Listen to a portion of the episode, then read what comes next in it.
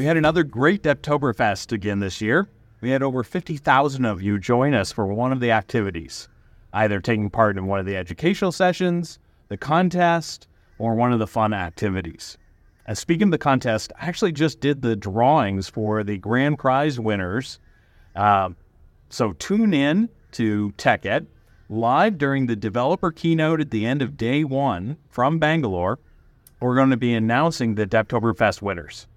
Can't wait for another great winners retreat and have all of you together with us in the SAP offices and and uh, fun day out and around the city. Uh, so we look forward to sharing more information about the Devtoberfest winners and the big winners retreat soon, uh, following the the TechEd keynote. So be sure to tune in to find out more. ABAP Cleaner. Today we're recapping on Clean ABAP, a topic we touched upon during our recent Devtoberfest session. Now, many of you had joined our session with Jörg-Michael, who showcased how to clean ABAP code in seconds with ABAP Cleaner. We saw firsthand the power of this tool and how it could transform our ABAP code. Now, since then, Olga has released a new blog post that delves into the Clean ABAP projects led by SAP in the open source community.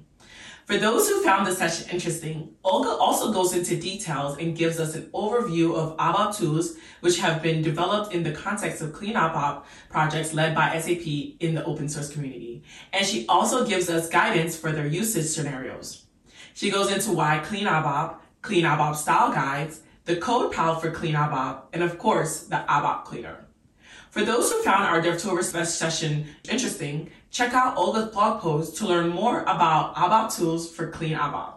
Now, if you haven't watched this session with Jörg-Michael, the link to the, to the session will be in the description below. Did you know that as part of SAP strategy, we are focusing on providing advanced technologies to help enterprises build agile, integrated business processes? With SAP Integration Suite, we are helping our customers integrate everything to accelerate innovations. I'd like to personally invite you to join us in person or online at SAP TechEd.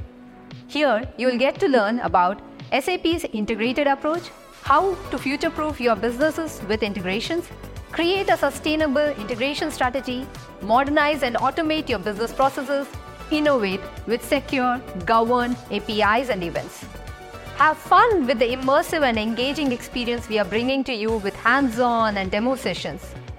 We, the people behind the product, will be presenting our strategic direction, roadmap, innovations, best practices, and market trends.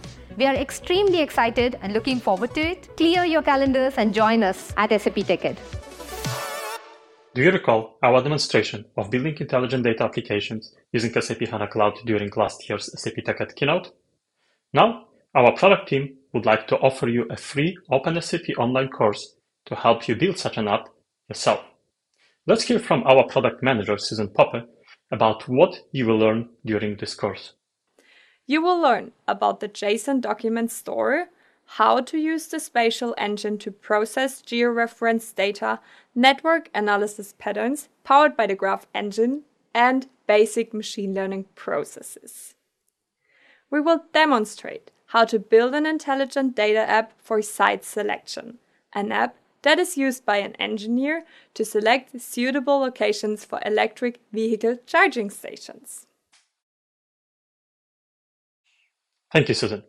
Please remember that this OpenSAP course starts soon, on November 6.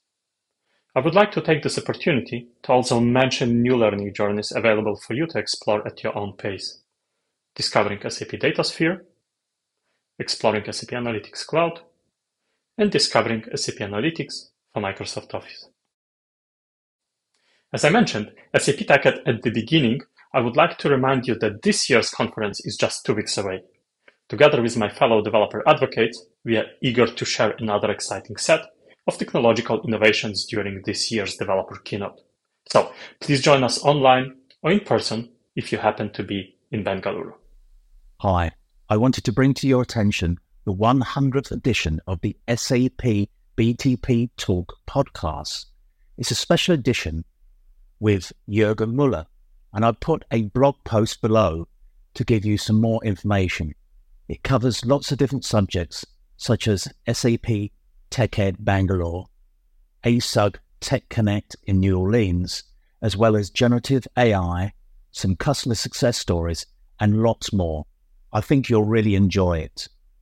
And while you're there, put it on your device, your mobile device, and take it anywhere that you go, along with the SAP Developers Podcast. You may be even listening to this now on the SAP Developers News Show Edition. Thank you for listening.